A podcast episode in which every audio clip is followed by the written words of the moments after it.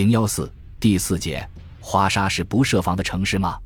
九月十一日上午，前来视察的希特勒和他的同僚们乘坐的 J 五二飞机在第十集团军司令部附近的孔斯凯机场降落。赖谢瑙将军走到希特勒面前，洋洋得意地报告说：“第十集团军在开战的第十天就打到了华沙。”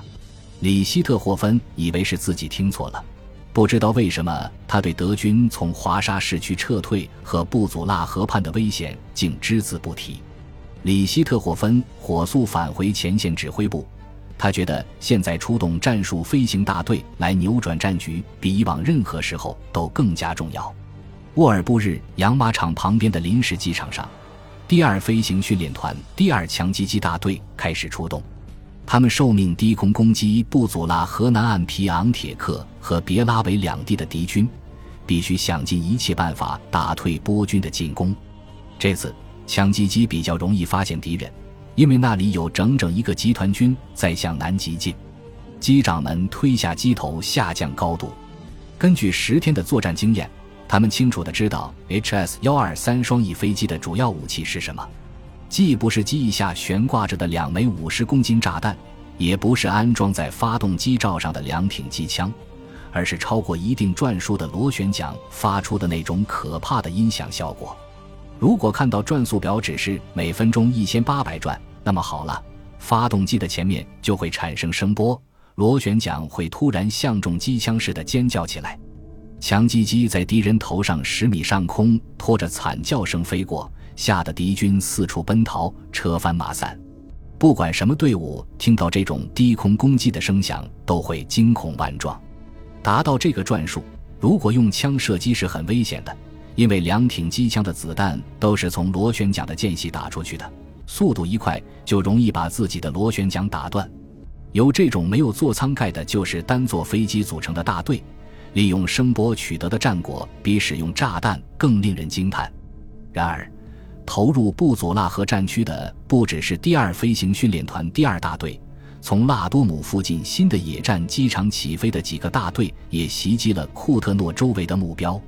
布佐拉河的铁桥被炸毁，公路上弹坑累累，以坦克为主的波军车辆纵队遭到沉重打击。几天来，主要攻击维斯瓦河东面铁路和工厂的几个轰炸航空团也投入布佐拉河战区的战斗。战争初期，属于第一航空队指挥，从波美拉尼亚出击的格劳尔特中将的第一航空师，在杜海尔荒地战斗结束后，被编到西里西亚的第四航空队。此外，第一轰炸航空团克斯勒少将、第二十六轰炸航空团西堡上校、第四轰炸航空团菲比西上校也都参加了这次支援地面部队的战斗。波军对来自空中的如此猛烈的攻击没能支持多久，向布祖拉河南岸的进攻被迫终止。德国第八集团军的危机只持续了两天。应南方集团军群的一再要求，德国最高统帅部决定把作为预备队的空降团投入罗兹北部的战斗。这是空军过去秘密训练的空降部队的一部分。从九月一日开始。库特斯图登特少将的空降部队就在里古尼茨地区待命，他们将按计划在敌后的几个地方降落，首先是在迪尔沙附近，其次是普瓦维的维斯瓦河铁桥，最后是桑河畔的亚罗斯瓦夫，并在那里构筑桥头阵地。但是和往常一样，在最后的一瞬间，命令被撤回，准备去普瓦维等地的空降兵是在螺旋桨里开始转动。马上就要起飞的运输机上被叫下来的，因为最高统帅部唯恐过早的暴露这种秘密武器。既然如此，为什么当初决定把这个师唯一的空降部队克莱辛上校的第十六团投入布祖拉战役呢？斯图登特将军把这道命令说成是对第七空降师出卖的开始。空降兵曾被派出执行过任务，那也不过是守卫德军攻占的波兰兵站。机场和司令部之类无足轻重的任务，斯图登特抱怨说：“要早知道这样，空降兵的训练不搞都可以。”波兹南集团军司令库特尔泽巴将军在九月十三日夜里，不得不迅速渡过布祖拉河撤退，调整部署，确定新的进攻重点。随后几天，波军企图在德军包围圈尚未形成的东部地区，向华沙和莫德林方向强行突围。战斗又一次激化了。德国空军又一次从早到晚地将数百架飞机投入支援地面战斗。战斗的最高峰是九月十六日、十七日两天毫不间断的低空攻击。东普鲁士的一个驱逐机大队被调到布祖拉河战区，这个大队是第一飞行训练团的第一大队，由格拉夫曼少校指挥。在开战初期，该团用双发的 Mi 幺幺零式飞机几乎全包了华沙上空的战斗任务。驱逐机所承担的攻击地区是从布祖拉河和维斯瓦河汇合处的维绍格罗特到冈宾，这是个狭长地带。格拉夫曼少校让各中队每十分钟在该地区上空往返一次，飞去用五分钟，飞回也是五分钟。少校命令他们在这个短时间内把二十毫米机关炮弹全部打光，但链上一颗炮弹也不留。攻击的目标无需仔细寻找。公路、田间小道、林间的空地和田地里，到处都有波军的残余部队。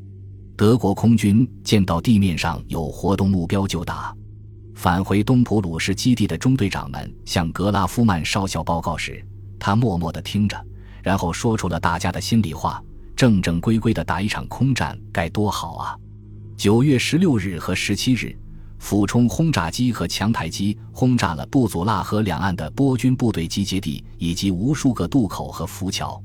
关于这次轰炸效果，波军库特尔泽巴将军描绘说：十点左右，在维特科维茨渡口附近，我们受到大规模的空袭。敌人的这次空袭，飞机架数之多、攻击之猛烈以及飞行员的胆量之大，都是罕见的。我军调动。集结和前进的道路都处在空中炮火的浩劫之中，地面简直成了人间地狱。桥梁被炸毁，渡口被堵塞，在那里带渡的部队被炸得血肉横飞。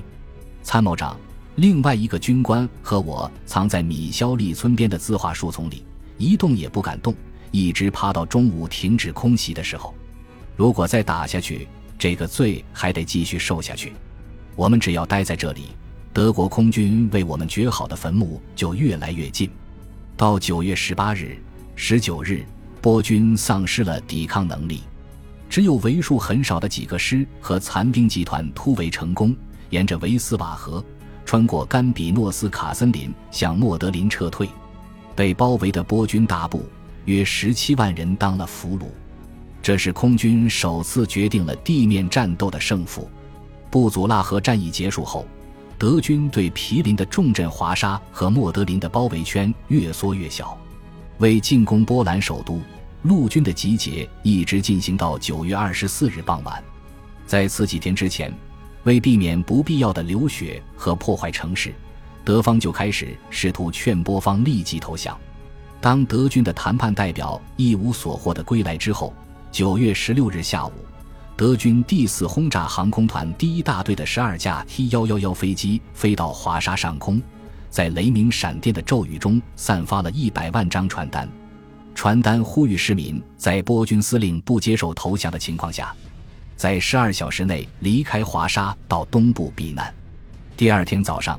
波军要求派遣谈判代表谈判老百姓和外交使团的撤退问题，因此。取消了原定九月十七日进行的两个航空队第一、四航空队的大规模空袭，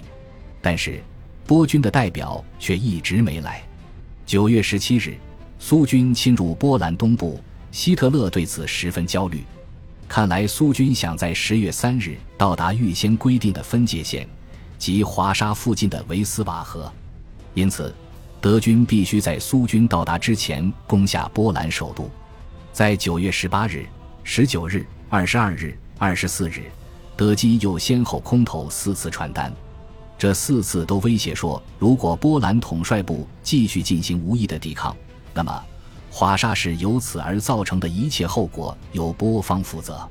波方对这些威胁不仅毫无反应，反而抢住新的阵地，条条道路布挖有堑壕，每一个建筑群都变成了要塞。十多万士兵正积极准备迎接即将来临的巷战，决心死守华沙。面对这种情况，德国空军出动了。从九月二十五日上午八点开始，华沙上空呈现出一派异常的景象：水平轰炸机和俯冲轰炸机把杀人的武器投向市区西部。三十架 G 五二运输机发出的强烈轰鸣，震撼着千家万户的屋顶。运输机满载着燃烧弹，有两名士兵一捆捆的从机身侧面的舱门投放下去。戈林特别委任的华沙战区空军联合指挥官里希特霍芬少将在这一天掌握着俯冲轰炸机八个大队、二百四十多架 j 八七 B 式飞机，但这种俯冲轰炸机不能装载燃烧弹。所以，虽有第七十七轰炸航空团的一百多架 Do 十七式飞机，却仍然感到不敷使用。本集播放完毕，感谢您的收听，喜欢请订阅加关注，主页有更多精彩内容。